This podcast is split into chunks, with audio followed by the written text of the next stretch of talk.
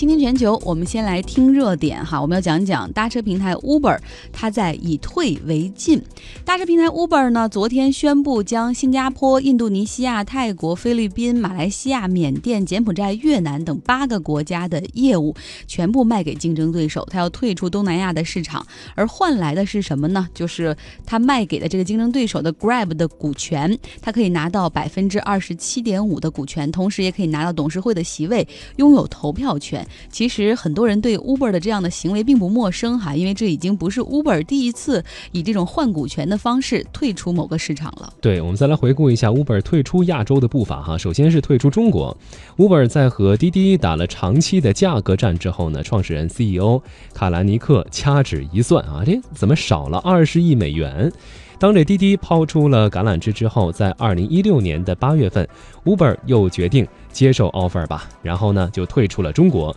业务作价是七十亿美元。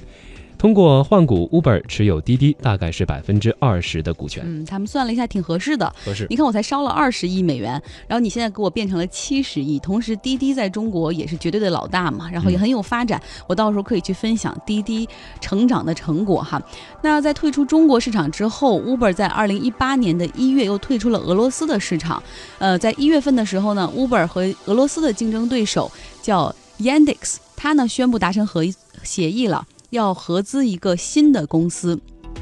而且新的这个公司呢，运营是由俄罗斯的 Yandex 来负责，它其实又是全身而退，而 Uber 最终会占股百分之三十六点六。这个新合资的公司呢，将在俄罗斯、亚美尼亚、阿塞拜疆、白俄罗斯等六个国家的一百二十七个城市进行运营。这个不单是在中国、俄罗斯运行的不怎么样哈，CNN 财经频道还分析说，Uber 在日本和韩国也是始终打不开市场。在接二连三的推出之后呢，目前它在亚洲最大的市场是印度，在印度，Uber 投资超过了十亿美元，长期是和本土的搭车公司 Ola 来竞争。Ola 目前在印度是有一百万的司机，在一百一十个城市运营业务，而 Uber 呢只进入了三十个城市。媒体普遍猜测，这 Uber 在印度的业务将会最终还是卖给 Ola。呃，将会是迟早的一件事儿了。嗯，辛辛苦苦的打下江山哈，然后最终会把这个市场拱手让出，换得竞争对手一定的股权。我们想跟大家探讨一下，Uber 为什么就这样甘心接二连三的退出，就认为说我可以跟你继续烧钱下去，但是也许最终这样会两败俱伤。我不如让你来做，他对自己真的这么没有信心吗？嗯，其实我们现在回顾一下，当时 Uber 退出中国市场的时候，很多 Uber 的员工是很不甘心的，因为在二零一六年的八月一号的时候。就是 Uber 的员工还像打满了鸡血一样，准备跟滴滴大干一场。可是没几天之后，人家宣布我退出中国不干了。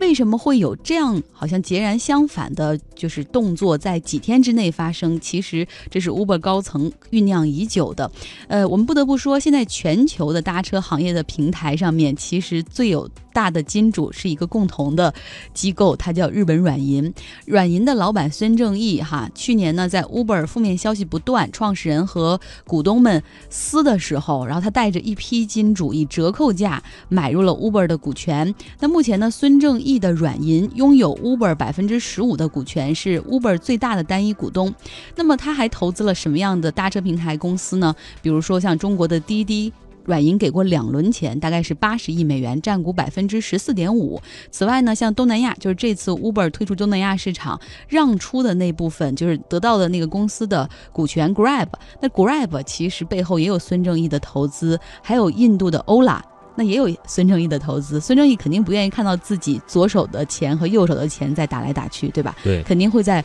背后撮合一下，说要不然合并退出。嗯。除了这个日本软银这方面的原因，还有原因哈。这个软银等等股东股东都还是希望 Uber 要全力冲刺 IPO，时间暂时是定在二零一九年的。那过去呢，Uber 创始人卡兰尼克希望在每一个地方为每个人提供交通服务。但是自从投资人们更换了 CEO 之后，Uber 就更加的务实了，要在美国、欧洲和澳大利亚等核心城市尽快走上盈利的道路。嗯，这 Uber 的原来的创始人这卡兰尼克，他担任 CEO 的时候。就希望说我要在全世界去颠覆现有的出租行业，它几乎是不计成本的去打价格战，然后去跟这个地方监管打官司，就是说真的能够希望颠覆传统的出租行业。但是显然这不是投资人想看到的，他们烧钱的最终目的是，当你 IPO 变现的时候，他们可以把自己在一级市场上买到的股份到二二级市场上卖到去赚一个差价哈。所以说要上市这个很重要。更重要的是呢，其实 Uber 在全球范围内的这些竞争对手也很凶残。我们以这次的这个 Grab，就这家东南亚的。搭车平台公司为例，给大家讲一讲，Grab 的总部呢位于新加坡，它从二零一二年就开始创办并且运营。首先打开的市场呢是马来西亚的吉隆坡。经过五年多的耕耘，目前呢 Grab 在东南亚的八个国家、一百九十一个城市提供服务。而且它本来就是这个东南亚的人创办的，它非常的懂当地人的需求，非常的接地气。不仅这个平台上你能够打到私家车，然后你还可以。打到摩托车，像印尼呀，还有越南那边，这个摩托车你也可以在这个 Grab 上面去叫到。然后另外还有拼车服务等等，它的覆盖量和业务量大概都是 Uber 的三倍。如果死拼下去的话，哈，Uber 除了烧钱之外，可能别无意义，因为它并不希望在某些市场当老二，要当就当老大。那这一次呢，Uber 不仅会把搭车平台的业务都卖给 Grab，它还会把它外卖的业务，就是 Uber Eats，就是像我们的美团，然后这样饿了么那样的外卖。平台也都卖给 Grab。嗯，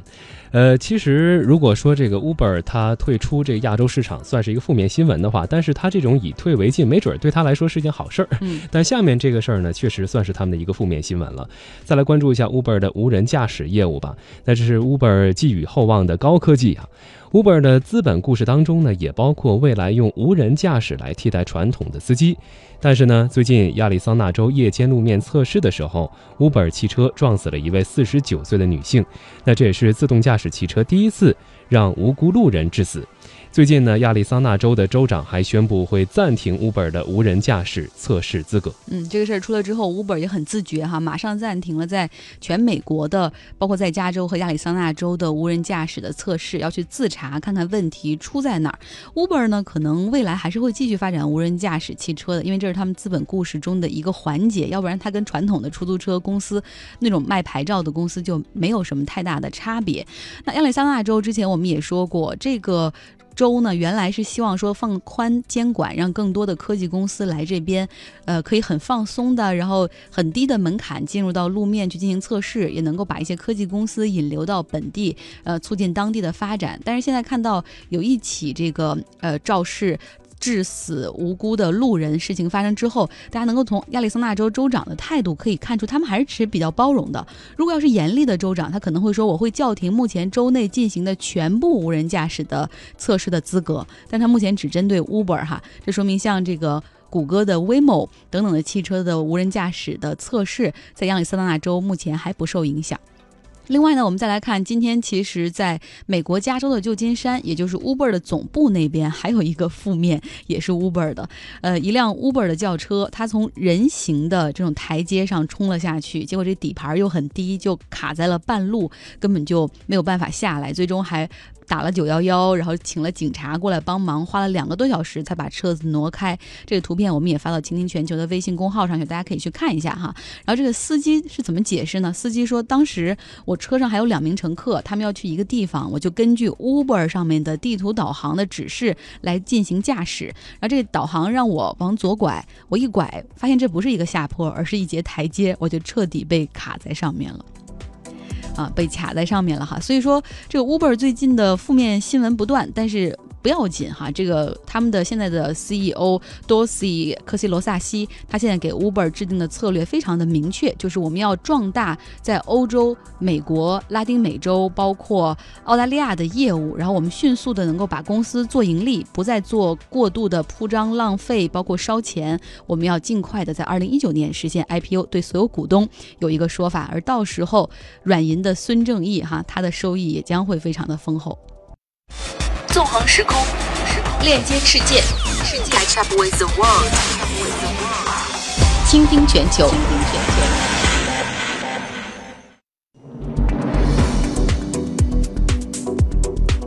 今天全球，我们继续来听热点哈，将要听到的是有关英国脱欧的消息。虽然英国脱欧其实已经木已成舟了，人家的时间表都确定了，二零一九年的三月二十九号就要离开欧盟，但是英国国内还是有很多人仍在质疑公投脱欧的一个合法性。目前呢，就有一个这个脱欧阵营的支持者哈，他叫桑尼，结果他反水了，他呢昨天将一份五十页的文件提交给英国选举委员会，实名举报他曾经。无比支持、无比相信为之工作的脱欧游说组织叫 Believe，呃，他呢举报他这个组织接受了超过七百万英镑的捐款，用于投放到社交媒体的广告上，而这违反了法律的规定。法律规定的上限是不能超过七百万英镑哈，但是他们超过了。英国选举委员会表示说，哎，实际上自从二零一六年这个公投脱欧之后哈，因为最终支持的人是百分之五十二，所以说那。剩下的希望留在欧洲的人呢？欧盟的人呢？表示心有不甘，所以很多人其实都通过各种各样的渠道找到这个选举委员会，甚至诉诸于法律途径质疑公投的合法性，但是基本上是没有什么办法了。嗯，在上个星期呢，英国和欧盟达成了过渡期的大部分条款。呃，二十一个月的过渡期内，一切基本照旧。那从本本周开始呢，英国方面希望尽快会啃下北爱尔兰和爱尔兰边界的这块硬骨头。来跟我们说说哈，这个脱欧呢，好像每天都看着在往前走一步，但是好像又停留在原步原地，没有任何的进展。那现在这个就过渡期的条款达成一致，真的能够让企业和商业界松口气吗？呃，是这样的，因为就是正像嗯开始两位主持人说的，就是说这个过渡期的协议呢，呃，一个基本呃原则就是呢，呃呃保持维持现状不变，呃，那这个过渡期之内呢，原来大家一直在讨论的一些问题呢都敲定了，呃，比如说呢，呃，在这个期间呢，呃，英国呢继续准入这个呃欧盟的单一市场和这个关贸协议，呃，然后呢，但是呢必须要遵守这个欧盟的这个呃相关的法律管辖。以及这个呃遵守这个欧盟人员自由流动的原则，呃，这都跟原来现在的这个呃呃保持一致的。所以从商业来说呢，呃，他们喜欢这种确定性，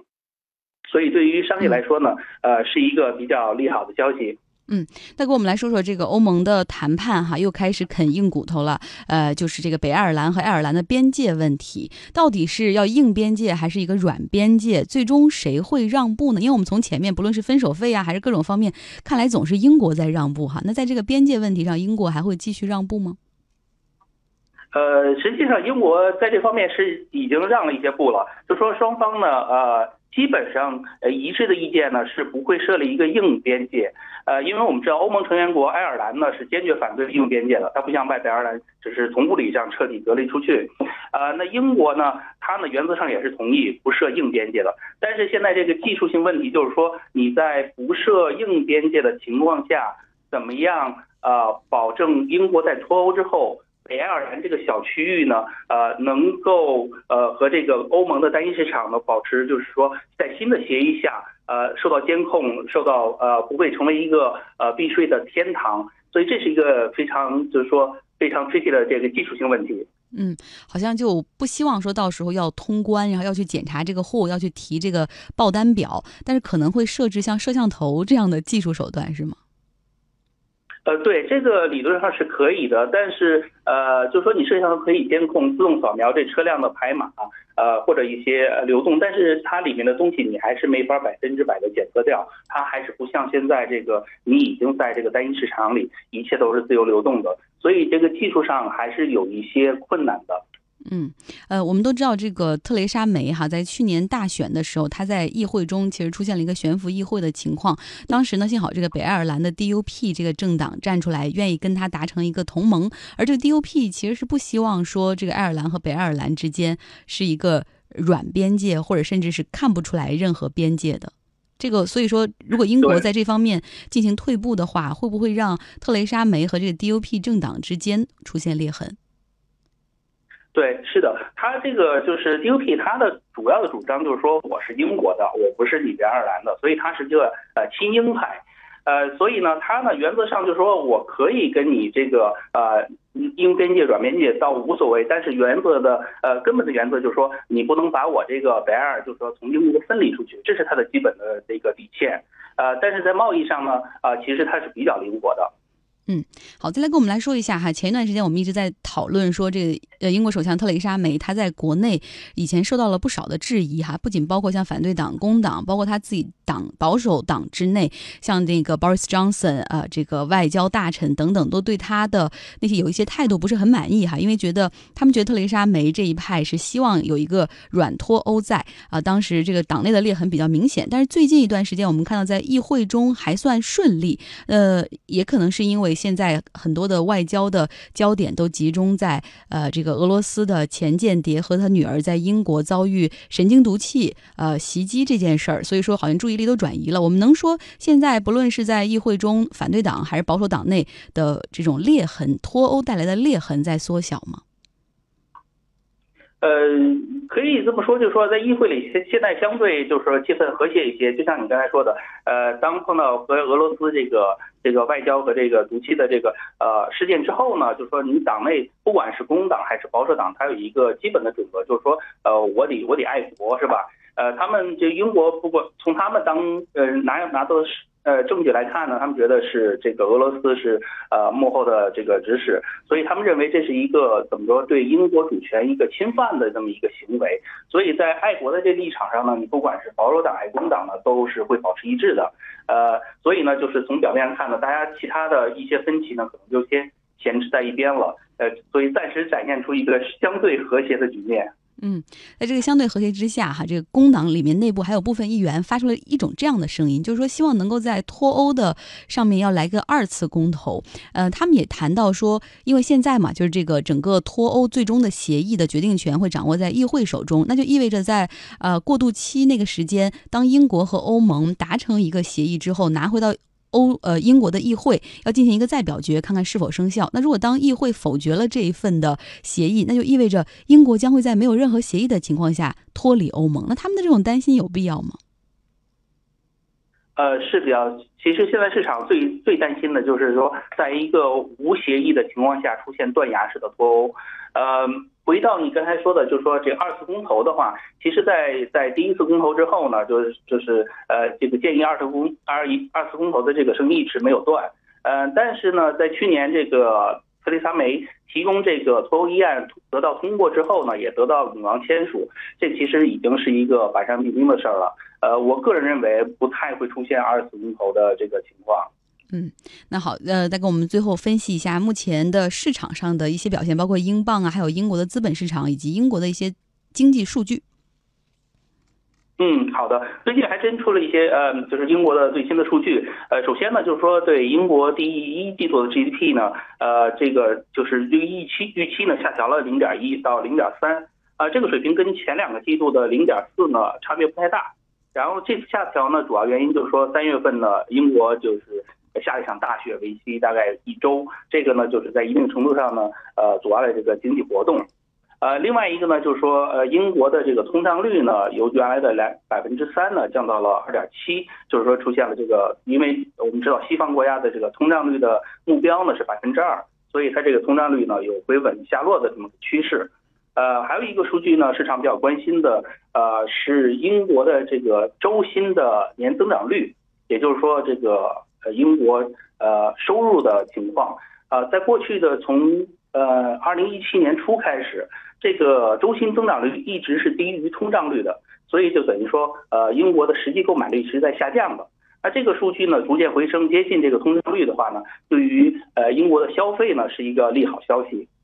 呃，对于英镑而说呢而言呢，就是我们看到昨天呢一度涨到了呃一点四二。呃，这其中呢，就是我们认为这个呃脱欧进展相对顺利，达成了这个过渡期的协议，以及呢这个市场预期呃英格兰银行在五月份加息的这个概率增加，这两个因素呢呃占主要的原因。嗯，好，非常感谢达志从伦敦给我们带来的连线，多谢，再见。纵横时空，链接世界，倾听全球。倾听全球，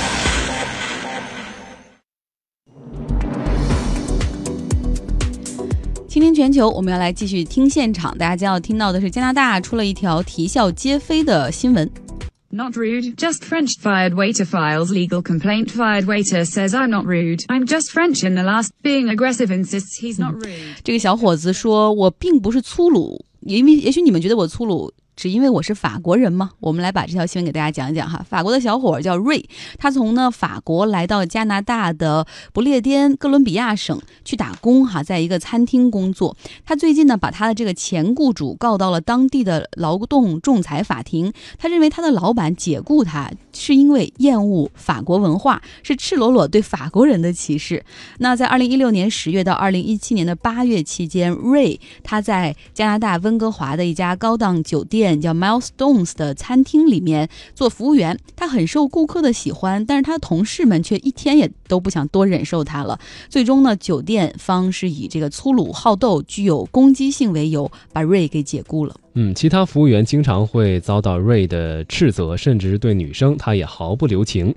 经常会把人给骂哭啊。瑞还坚持说，他当时的工作呢是领班，而法国餐饮界的传统是，领班发现问题必须直接的、有效的表达，严厉批评才能够提升团队的服务水平。其他服务员找到经理告状，而酒店方呢也认为瑞的做法不利于团结，最终 将他给开除了。对，你一个人再能干哈，这餐厅里也不能只有一个领班在，对吧？还是要有很多的服务员帮忙一起来达成一个团队的协作。呃，所以瑞呢，他现在是告到这个仲裁法庭，然后当时这个仲裁员也觉得你有点莫名其妙了，因为瑞在这个在法庭呃，在这个仲裁法庭上他是这样说的，他说他们认为我有攻击性，实际上他们是不了解我们法国餐饮界的传统，要慰问法国，它的餐饮界不论是服务、菜品质量、环境各方面都位于全球的首首位。那为什么我们能做到这么好？就是因为我们管理比较严格哈，有的时候是丝毫不留情面的。那现在。我已把我们的法国餐饮界的传统带到了加拿大，没想到还反被歧视，所以他希望得到赔偿，认为开除他就是歧视法国文化。还给上纲上线了，对，上升了一下高度哈。不过这个事儿也让我们刷新了一下对法国文化的概念。难道不是浪漫吗？浪漫，不是他们的主旋律吗？是，呃，这我们之前也经常讲过，说法国或者包括这个法国周边的，像呃瑞士，他们有一些法语区的米其林三星的大厨，或者米其林三星里面的一些主管和经理，经常因为这个可能工作要求太严格，或者是自我要求太严格，都得了抑郁症，甚至还有自杀的情况出现哈。总之可以。看出来，法国餐饮界确实竞争比较激烈。好，稍后呢是广告，广告之后我们会马上回来，大家也可以找到倾听全球的微信公号看我们今天的推送，呃，还里面还有比较萌萌哒、很可爱的袋鼠。下半时段我们会带来。